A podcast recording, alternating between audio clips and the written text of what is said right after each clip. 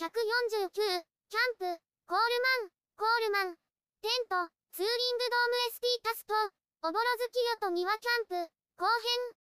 調理の準備をする。着火剤を出します。着火剤に火をつけます。炭に火がつくまで待ちます。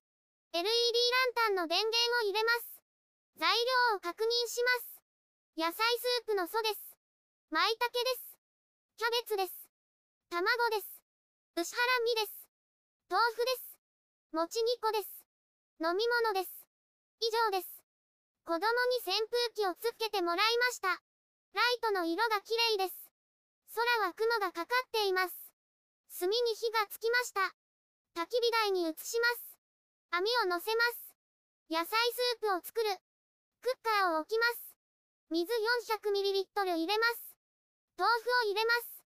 舞茸を入れます。キャベツを入れます。煮えるまで待ちます。卵を割ります。黄身が出てしまいました。目玉焼きではなく、スープに混ぜようと思います。飲み物を飲みます。いただきます。さっぱりして美味しいです。湯気が出ています。空は水色と橙のグラデーションです。煮えてきました。野菜スープの素を入れます。混ぜます。3分くらい煮ます。卵を入れます。軽く混ぜます。野菜スープができました。いただきます。スープと卵の味が優しいです。舞茸もキャベツも火が通っていて美味しいです。豆腐も熱々です。牛ハラミを焼く。次に牛ハラミを焼きます。少し凍ってますがこのまま入れます。溶けてきて分かれました。色が変わるまで焼きます。焼けました。いただきます。柔らかく肉汁が美味しいです。次から次へ食べられます。飲み物との相性も良いです。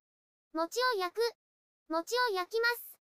クッカーに入れます。数分後に返します。また数分焼きます。そろそろ良いでしょうか。ちょっと固めですが美味しいです。ごちそうさまでした。おぼろ月夜を見る。今日はおぼろ月夜です。雲の向こうに月が見えます。幻想的な雰囲気です。いつまでも見ていられそうです。ブログでたくさん写真や動画を公開しています。概要欄からリンクを参照ください。